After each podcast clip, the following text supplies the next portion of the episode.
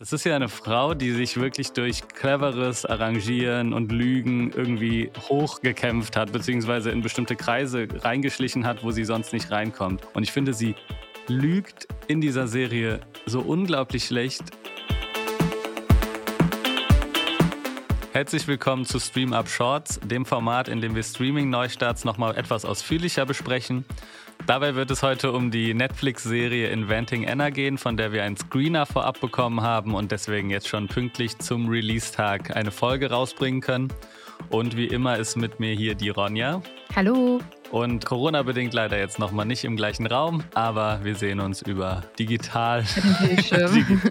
über den Bildschirm, genau. Ja. Und äh, bevor wir in unsere Bewertung gehen, wird Ronja jetzt einmal kurz sagen, worum es denn eigentlich bei Inventing Anna geht. Ja, Inventing Anna ist eine neunteilige Mini-Dramaserie, die basiert auf der wahren Begebenheit von Anna Sorokin, eine deutsch-russische Hochstaplerin. Wir hatten ja bereits in der letzten Folge erwähnt, um was es grob geht. Also die Serie wurde produziert von Shonda Rhimes, die auch ähm, die Erfolgsserie Grey's Anatomy produziert hat. Und es geht eben in der Serie nicht nur um Anna Sorokin oder Anna Delvey, ihr erfundenes Pseudonym, sondern vor allem auch um die Journalistin, die eben auf diese Geschichte von ihr aufmerksam wird und eine Story darüber schreiben möchte. Ja, die Journalistin steht eben zunehmend unter Druck ihrer Vorgesetzten, die ihr die Story eben teils zutrauen, teils nicht, was auch damit zusammenhängt, dass sie schwanger ist, also hochschwanger gegen Ende der Story und sie die Geschichte eben noch rechtzeitig fertig kriegen muss. Zunächst spricht sie eben mit Anna selbst, aber als sie eben an dieser Stelle nicht weiterkommt, macht sie sich auf die Suche nach Bekannten von Anna Delvey und recherchiert nach und nach eben, wen Anna betrogen hat und um welche Summen sie auch ähm, betrogen hat. Ja, und jetzt, Leon, möchte ich natürlich wissen, wie fandest du die Serie? Ich hoffe, dass sie dir äh, gut gefallen hat, weil ich äh, fand sie nicht so gut. ich hoffe, dass wir bald auch mal äh, bei Stream Up Shorts etwas besprechen, was ich auch empfehlen würde. Ja. Aber ich muss sagen, für mich gibt diese Story nicht gerade diese Miniserie her. Also es ist eine neunteilige Miniserie mit teils Folgen von über einer Stunde und das gibt es zum einen für mich nicht her inhaltlich. Also ich fand es oft sehr langatmig erzählt. Ich fand die Serie konzentriert sich zu sehr auch auf das Leben von der Autorin, von der Redakteurin, mhm. die den Artikel schreibt. Und das ist doch für meine, also finde ich immer so halb interessant. Man geht dann auch in ihre Beziehungsleben rein, in die Schwangerschaft. Das wird sehr stark thematisiert und das vermischt so zwei Ebenen, die ich relativ uninteressant fand. Ja. Und dann kommt manchmal diese ganze Anna Delvey-Story, die natürlich sehr interessant ist. Hochstaplerei und so ist eigentlich immer ja. relativ interessant in Filmen. Kommt irgendwie oft auch zu kurz und wird dann auf der anderen Seite teilweise auch wieder zu lang gestreckt, wenn man dann so einzelne Passagen hat, wo sie in einem Hotel wohnt, die dann irgendwie über 30 Minuten gehen, die man auch deutlich kürzer hätte abhandeln können. Und bevor ich noch mehr Sachen sage, kannst du ja erstmal sagen, ob sie dir vielleicht besser gefallen hat. Ich muss sagen, am Anfang war ich überhaupt nicht überzeugt. Die ersten vier Folgen. Das hat unter anderem damit zu tun, dass ich finde, dass es eine sehr Netflix-typische Serie ist, also so vom, von der Aufmachung her. Mir hat auch nicht gefallen, dass die Journalistin, so die Schauspielerin an sich, ich finde, die hat so ein, die spielt wie eine typische Netflix-Schauspielerin. Ich weiß nicht, ob du verstehst, was ich meine, so, aber die, so die Mimik und wie sie sich verhält und ja, dass die Journalistin auch schwanger ist, das hat mich irgendwie richtig gestört. Also, das ist für mich so ein Klischee, was dann da so noch mit eingebaut wird, dass ihre Schwangerschaft ihr dann in den Beruf irgendwie reinspielt und sie macht das am Ende noch, also trotz dass sie hochschwanger ist, zieht sie das so durch und das finde ich irgendwie, ich, also es war mir zu klischeebehaftet.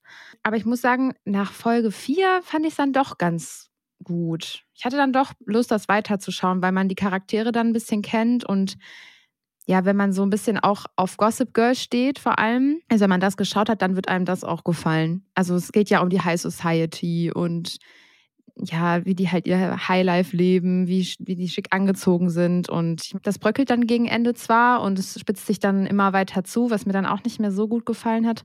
Aber ja, an sich fand ich es in Ordnung. Ich glaube, ich würde es jetzt nicht unbedingt empfehlen, aber wenn jemand, also jemand, der gerne Gossip Girl geschaut hat, zum Beispiel, kann ich sagen, dass die Serie auf jeden Fall der Person zusprechen wird. Aber sie ist natürlich schon mit vielen Klischees bestickt. Ja, also man muss natürlich sagen, es ist natürlich eine wahre Geschichte, beziehungsweise die Serie basiert eben ja. auf besagtem Artikel. Und ich finde auch wie, und das nochmal zur Mimik, die fand ich auch äh, zu hinterfragen, auf jeden Fall, weil du es gerade angesprochen hast, einmal von der Redakteurin, ja.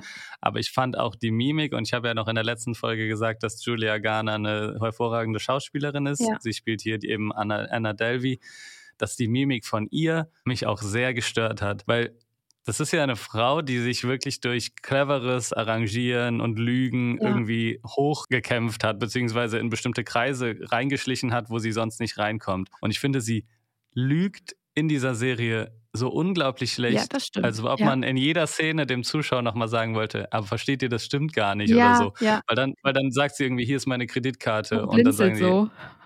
Ja, oder sie wird angerufen und sagt, sie haben den Kredit bewilligt bekommen. Und dann freut sie sich und dann sagt der Typ am Telefon, während sie gefilmt ja. wird, sagt der Typ, aber wir machen jetzt einen Background-Check zu deiner Familie. Und anstatt dass sie das clever überspielt, ist für jeden und auch für den Typ im Raum offensichtlich, okay, das ist anscheinend das Schlimmste, was gerade passieren kann. Und dann denke ich mir, hä, die ja. war doch wahrscheinlich eine sehr begabte Lügnerin, die konnte sehr gut äh, so tun, als ob sie wirklich reich war. Und in der Serie ist es die ganze Zeit, die Karte funktioniert nicht, die Karte funktioniert nicht, ja. der Be Kredit ist bewilligt, aber der Back beim Background-Check fallen ihr dann irgendwie alle Sachen aus dem Gesicht. Also das ja. hat für mich überhaupt nicht zusammengepasst. Genauso habe ich auch zu keinem Zeitpunkt verstanden, warum diese Personen, die ja teilweise sehr sympathisch sind, und das sind ja auch nicht alles nur Reiche, warum die mit ihr Zeit verbringen.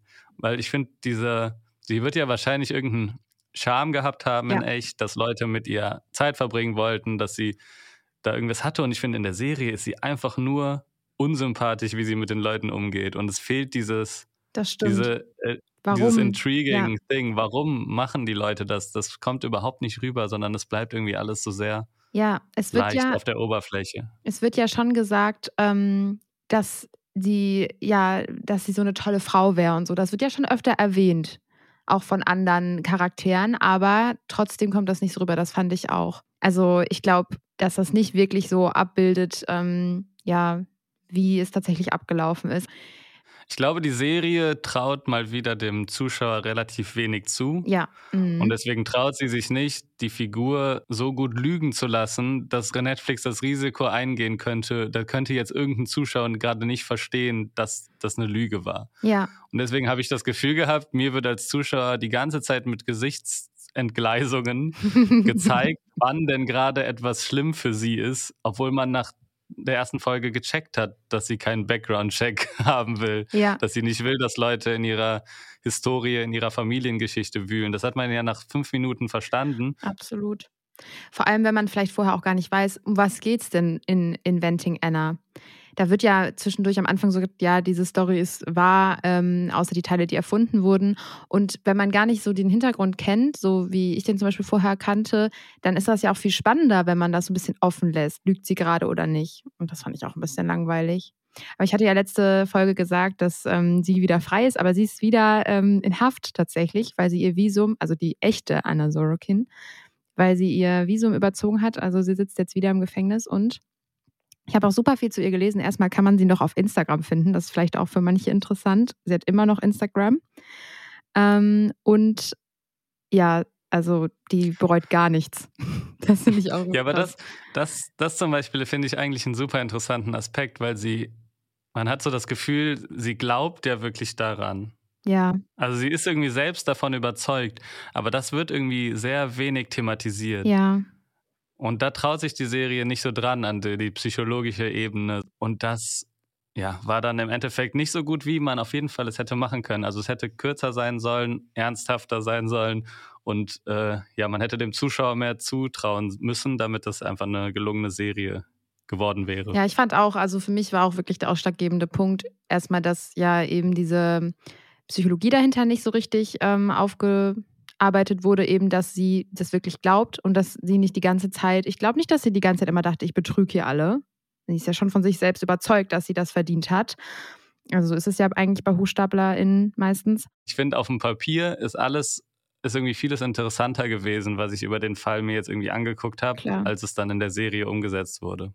Ja, also ich würde auch sagen, wir haben jetzt die Serie hier wieder ein bisschen auseinandergenommen, aber ich kann die auch trotzdem empfehlen für Leute, die sich ein bisschen berieseln lassen möchten. Und auch, ich hatte irgendwie danach der Serie, da ich, hatte ich dann so dieses, ach, ich wäre jetzt auch gern mal kurz reich.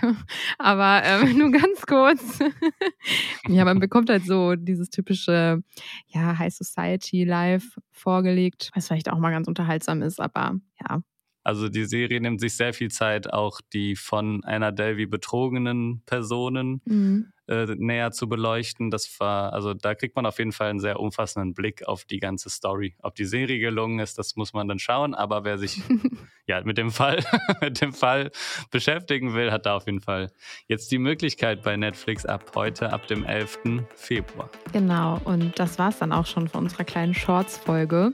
Wir hören uns dann hoffentlich Anfang des Monats wieder zur neuen Stream-Up Streaming-Highlights-Folge. Und mit etwas Glück haben wir den nächsten Monat sogar eine Shorts-Folge zu der Kanye-Doku, die ja jetzt am 16. Februar startet. Ja, und damit verabschieden wir uns auch schon. Folgt uns bei Spotify und Co. oder jeder anderen Plattform eures Vertrauens und hinterlasst uns gerne eine Bewertung. Darüber freuen wir uns sehr. Und damit verabschieden wir uns auch schon. Tschüss. Ciao.